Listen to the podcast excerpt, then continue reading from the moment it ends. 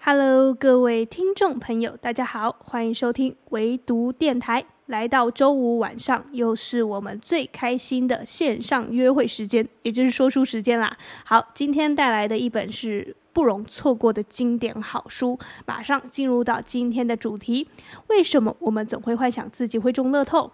鲁尔夫·杜伯里《思考的艺术》。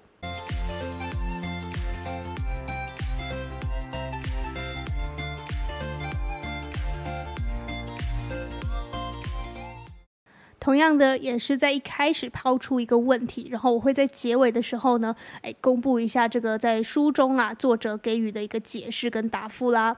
好，我先来讲讲我为什么会选这一本书《思考的艺术》。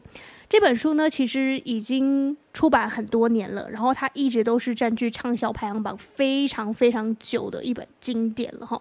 然后呢，其实我也一直都有注意到它的存在，因为我也是也一直都有在关注书店的状况啊，排行榜这样子，但是。因为我一直误认为这是一本艺术，就是学艺术鉴赏的书，因为它的书封很漂亮嘛，是一个就是黑色底的这个书封，然后看起来是艺术气息特别浓厚的，所以我一直在想说，哦，这应该是学艺术鉴赏跟美术相关的领域，那感觉好像会比较艰深一点，所以我一直都没有把这本书拿来看，结果就这样错过了一本。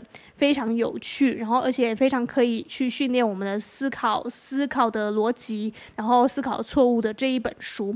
好，然后结果就在各种呃其他书籍当中，就一直反复的看到这本书。有被引用，就被各种作者在引用，然后我就觉得，哦，那这一定是一本非常厉害的书嘛，才会一直被引用嘛。然后果不其然呢，把这本书拿来看，就发现，哇，这个作者真是来头不小。他不仅仅只有创作思考的艺术，就是我今天跟你介绍的这一本，他还有一系列哦，都同样黑色书封的哦的书籍，都是什么什么什么的艺术。比如，我就自己上网 Google 了一下，他还有什么？他还有一个一本叫做《行为的艺术》、《生活的艺术》，还有呃向人生提问的艺术、拒看新闻的生活艺术等等等等，各种什么什么什么艺术。他都有把它集结成册。那这个大名鼎鼎的作者啊，鲁尔夫·杜伯里，他到底是谁呢？他其实就是瑞士非常知名的作家。那他就是写了非常多专栏。然后这本书《思考的艺术》呢，是他集结了他在呃每周的更新的专栏当中呢，诶有讲到的一些议题，然后讲到一些思维的可能。大家常常会犯下的思考的错误呢，然后他都把它集结起来，然后变成一个一个小故事这样子。所以你看这本书的时候，你会觉得很轻松。为什么呢？因为它每一个篇幅都不会太长，然后你可以随时进入哦，从中间开始看也可以，从后面开始看也可以，你从头开始看当然也可以，就是你。任何时候进入都可以很快的去消化、去吸收的。然后呢，这本书的副标题啊叫做《五十二个非受迫性思考错误》。这样讲感觉好像有点绕口哈，我就想说这是什么意思？那其实就在讲说我们常常犯的五十二个思考错误啦，就是我们一直以为这是正确，但其实呢，你只是没有反过来想，或者是说你一直在落入这个错误的思考陷阱当中而不自知，所以。我自己在看这本书的时候，可以说是越看越毛，就觉得怎么会这样子？原来不是所有标榜恐怖的书、恐怖惊悚的书才叫恐怖的书，原来像这一种彻底颠覆我们认知的书，才真正意义上带给我们的恐怖的感觉，就可怕的感觉。就是想说啊，原来过去我认知的这一切，我以为我很理性判断的一切，其实都很有可能已经。默默的落入了这些思考陷阱当中，所以你如果呢，从今天开始才知道这本书，当然也不用太着急啦，你就是有知道总比不知道还好吧。所以我们从此刻开始去调整，去谨慎的去了解自己的判断到底哪哪里有出现问题，然后去做改善，或者是说去做更谨慎的判断，这都是来得及的。所以就千万不要呃自己就想太多啊，反正就是从此刻开始改变就可以了，每天都是第一天。好了，有了讲了这个大前提之后啊，也讲了我为什么要选这本书。那我当然要好好介绍一下这本书的几个亮点。那我就是因为它有五十二个思考错误，我刚刚有讲到。那我当然不可能是把五十二个通通都跟你说，那当然是要等你自己去阅读之后，当然会有呃不一样的启发。我今天就挑出其中三个，我觉得看了非常印象深刻的部分。其实我在准备的时候啊，要光是要挑出这三大亮点，我就觉得非常困难，因为基本上每一个。真的是每一个哦，他每一个提出的思维错误、偏误啊、谬误啊，每个论述呢，都让人觉得哇，很值得大家了解，然后而且很值得提出来介绍给大家的。所以我就是非常纠结，到底要选哪三个出来。那我这边呢，就是简单的来跟大家介绍一下。首先一开始啊，第一个思考错误，他就给我们介绍了一个叫做“存活者偏误”。什么叫做“存活者偏误”呢？简单来讲，就是所有你在市面上看到那些成功学的、那些成功的企业家、那些所谓成功人士，其实他们呢都是存活者偏误里面的其中一环。什么意思呢？就是我们常常会误以为创业很简单，对吧？有些年轻人啊，就是我有梦想，我有热情，我有能力，所以我要创业。你看看身边那么多创业家，哎。郭台铭啊，马云啊，都是很年轻就出来创业了，然后他们就把自己的事业做得这么大，所以我一定也可以。于是呢，你就一股脑的就去投入创业，就才发现，其实，在创业的领域当中啊，失败的远比成功的还多，不知道多少倍。只是呢，你没有发现而已，只是。媒体不会去报道那些失败的创业家，对吧？大家都只会把焦点放在那些成功的，已经有一个固定的成功模式的这个。创业家这个事业上面，所以你当然就会去忽视说，哦，其实他不是这么容易的。就好比说，很多年轻人现在想要当明星、当网红，因为你看到了很多人他是百万 YouTuber，所以他根本就可以爽爽的在家，有没有爽爽拍片，不用上班下班打卡那么辛苦，你也会想要投入进去。但你要知道，真正会红的那些 YouTuber 真的就那几个，然后你呢？可能就是会莫名其妙进入了这个赛道，发现其实里面好多人在竞争，然后好多人都失败了，好多人就只是哦去尝试一下，发现哦流量都起不来，那我放弃好了，我再去做别的事好了，然后又或者是回归自己原本的上班族生活了。其实这才叫做大多数，只是我们常常会被这些新闻媒体啊、成功学报道啊，就是想到是说，诶。其实成功是不是很容易，或者是说我们身边都是那些成功人士，所以显得我们不会去特别注意说这件事情要做出成功的成果是有多么困难的。所以呢，作者才会在书中写到，在日常生活中，由于成功者的能见度压倒性的高过失败者，因此人们总会系统性的高估了获得成功的希望。所以啊，也不是叫你说要对成功抱持着非常绝望的态度，当然也是希望你可以谨慎判断。当你要下定决心去做某件事情的时候，你一定要理性判断，去分析说，哦，这件事情做成的人有多少啊，做失败的人有多少？那我是否可以承担这中间的损失跟一些风险？这个其实都是需要你去全盘的考虑之后，才能有一个客观的见解。好，这个就是第一个哈，叫做存活者偏误。那一开始他就给我们了一个下马威，就马上去颠覆了我们所有过去对成功的这个幻想。突然看着看着就有点幻灭了，对吧？别担心，后面会有更幻灭的事，也就是我第二个要介绍的亮点，叫做确认偏误。确认偏误啊，可说是所有认知偏误，也就是思考偏误当中最最常发生的错误。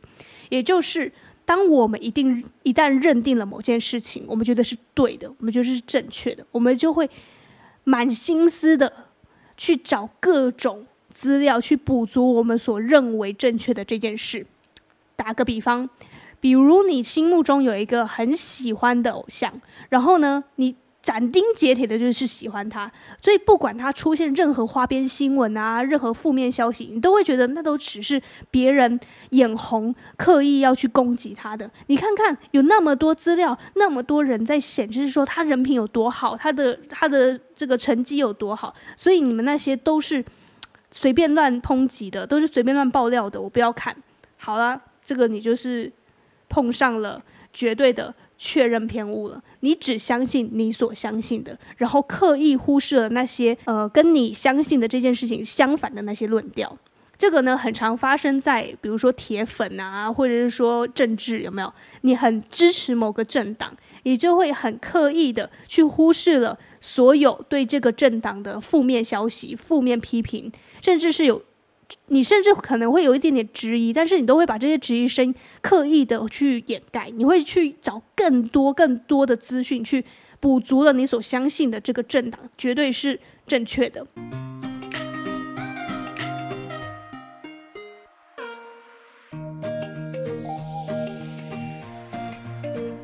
好啦。那这是人性，就是如此啦。那我们当然也要特别谨慎自己，一定一定不要落入这种确认偏误当中，因为。这当然无助于你更客观的去看待所有事情嘛，因为世界本来就是有多种样貌，世界是复杂的，一个人都有很多面的，所以你当然不能就是，哎，我就喜欢，然后所以所有跟这件事情呃唱反调的，我全部都不理，全部都不听，那你当然就是会活在自己的舒适圈，然后你会以为世界真的就是这样，但其实不是，你只是没有很客观的打开眼睛，去打开眼界，去看看，哎，真实的世界是什么样子。然后就好比说，呃，它里面有举例说到说，呃，比如说啦，我们在市面上看到那些成功学的书籍也是嘛，我们刚刚前面有提到，他们就会说，哦，某某公司，比如说 Google 好，它的成功是因为它拥有优良的呃公司文化，所以呃拥有公良好的公司文化的公司就一定可以成功。于是呢，他又大量的去举证了一些，哦，拥有优良文化的公司，然后他们都。成功了的这种案例，然后把它集结成册，你一定也很常看过这种类似的书，对不对？这种商管书的这个架构方式啊，这种逻辑啊，基本上你看十本有九本都是这样写的，就是他先提出了一个他自己的假设，然后呢，再举了一个可能世界上非常知名的那些成功企业好了，然后再去举例，去补足了他这个论述。他所有的举例都只是为了要让他的这个论述更加站得住脚而已，然后他也没有去管任何跟这个相反的论述。就比如说，他讲的是说一家公司的成功是取决于它的优良文化。那你有没有看过有一些失败的公司，它也拥有很优良的文化，只是你没有把它算进去而已啊，对吧？所以这就是说，呃，你去刻意的忽视了某些。你觉得是跟你唱反调的论述，所以你就会很直观的判断你的这个想法就是正确的，你的这想法就一定百分之百适用于所有公司的，但事实上真的不是这样。好，这个就是确认偏误。确认偏误其实也是让我们自己哈不要太过于投入，或者是喜欢某件事情，让你自己。蒙蔽了双眼，蒙蔽你自己的判断，影响你自己最终的那个决断。一定要懂得理性去分析，不要是一头栽入了你所喜欢的，然后刻意忽视了所有与之相反的论述啦。好，这是第二个亮点，叫做确认偏误。这块第三个亮点呢，也是可以恰恰回应我今天呃的主题。为什么我们总会幻想自己会中乐透？主要就是因为我们。落入了两个陷阱，哪两个陷阱呢？第一个叫做轻忽几率偏误，这个其实很好举例，就跟签乐透一样嘛。我们总会想说，诶，我是不是有可能成为下一个亿万富翁啊？因为最近大乐透不是连共好几期吗？啊，我自己随便乱讲的话，就是举例啦。你如果听到有这样的新闻，你一定会心痒痒嘛，想说啊，连共好几期，然后奖金上看好几亿，这个时候你就会想说。我今天来去碰碰运气好，说不定下一个亿万富翁就是我。相信应该不少人心中曾经有这样的幻想过，我自己也不否认，我真的有这样的幻想。我我想说，会不会真的就是你知道，幸运之神降临在我我家，降临在我手上这样？但是呢，我们可能就是落入了这个轻忽几率的偏误啦。事实上，理性的人都知道嘛，要能中乐透是有多么困难，而且那几率有多么小。可是为什么我们还是会老是觉得自己可以中呢？那是因为一样啊，也是新闻媒体或者是说类似的特殊的报道，都会大肆的宣扬说，哦，某个平凡无奇的上班族，他因为一天呢，呃，觉得自己特别衰，然后就去签了个乐透，结果莫名其妙的成为了亿万富翁。中大奖了，这样，然后你就会想说啊，这么简单吗？那我应该也可以吧？所以你就会去忽视了，其实中乐透、中头奖这件事情是有多么难，几率多么低。你只会想到说，我我可能有机会哦，因为有一个上班族他不就中了吗？所以我应该也是有机会，一直是没有去理性的分析它而已。这就是轻忽几率的偏误。那更常见的一个轻忽几率的偏误，就是关于我们的飞安嘛。就是很多人会害怕坐飞机，到现在我还是很常会听到一些老人家会说：“哎呀，坐飞机很危险啊！你看那么多空难啊！”但是其实事实上，你真的去仔细想一想。真正发生空难的几率真的很低，那个几率真的是很低很低的。你要想哦，每天有那么多架飞机在飞来飞去的，可是你永远注意的是什么？是注注意到那些真的很特殊的一个紧急迫降的事件，一个空难，真的大型的那个空难，就是可能就是好多年然后一起的这一种飞安事故，你就会。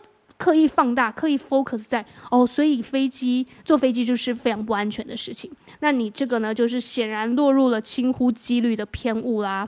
那另外一个要跟大家讲到的是，也是跟中乐透相关的，叫做赌徒谬误。赌徒就是好赌之人嘛，那个赌徒。那赌徒谬误其实它的整个概念很简单，也就是说呢，我们一直会以为所有的几率这种东西呢，它总会回归到一个平均。什么意思呢？就是就好比今天呢，你跟人家玩扔硬币的游戏，然后呢，你在你已经知道前面两次呢都是人头在上，然后下一次这个人就在问你说，你觉得这次是人头在上面呢，还是字在上面呢？这个时候你就在想，诶，前面都已经有两次人头在上，那这次应该要是字了吧？好，当你想到这个应该的时候，你就是落入了赌徒谬误了，因为你一直以为这个世界可以达成一种平衡，但是事实上，你仔细思考一下，其实每一次扔硬币，那个要么就是人头，要么就是字，那个概率都是一样的。你扔一次、两次跟一百次，那个几率都是不会变，不会因为你今天前面扔了五十次人头，后面五十一次就有可能因。变成字的几率增大，不可能嘛？因为它的几率都是一样的，都是五十 percent，五十 percent。所以呢，这就是很神奇的部分。我也不知道为什么人性就是会这样想哦，就是一直以为说，哦，我前面比如说比大小，我前面开了两次，呃，不要两次好了，五次都是大，那我这次赌小，应该几率会比较高一点。为什么会有这样的想法？因为其实明明几率是一样的吧？你要理性的去思考一下，这就是我们常常落入的一些思考的错误啦。那我自己在看完这一点之后，我也想。自己反思了一下，我确实也还蛮蛮常会落入这种呃赌徒谬误的，也就是跟人家玩那个，比如说猜拳好了，然后也是前面两把呢，对方都是出石头，那你可能想说，诶，那第三把他应该不会再出石头啊，但是谁知道呢？他万一三次都出石头呢？这也说不定，对吧？所以为什么我会有这样奇怪的想法？你自己就要去反思了，为什么我们会落入这样子？常见的，而且你甚至当下也不会觉得有错的那些陷阱里面。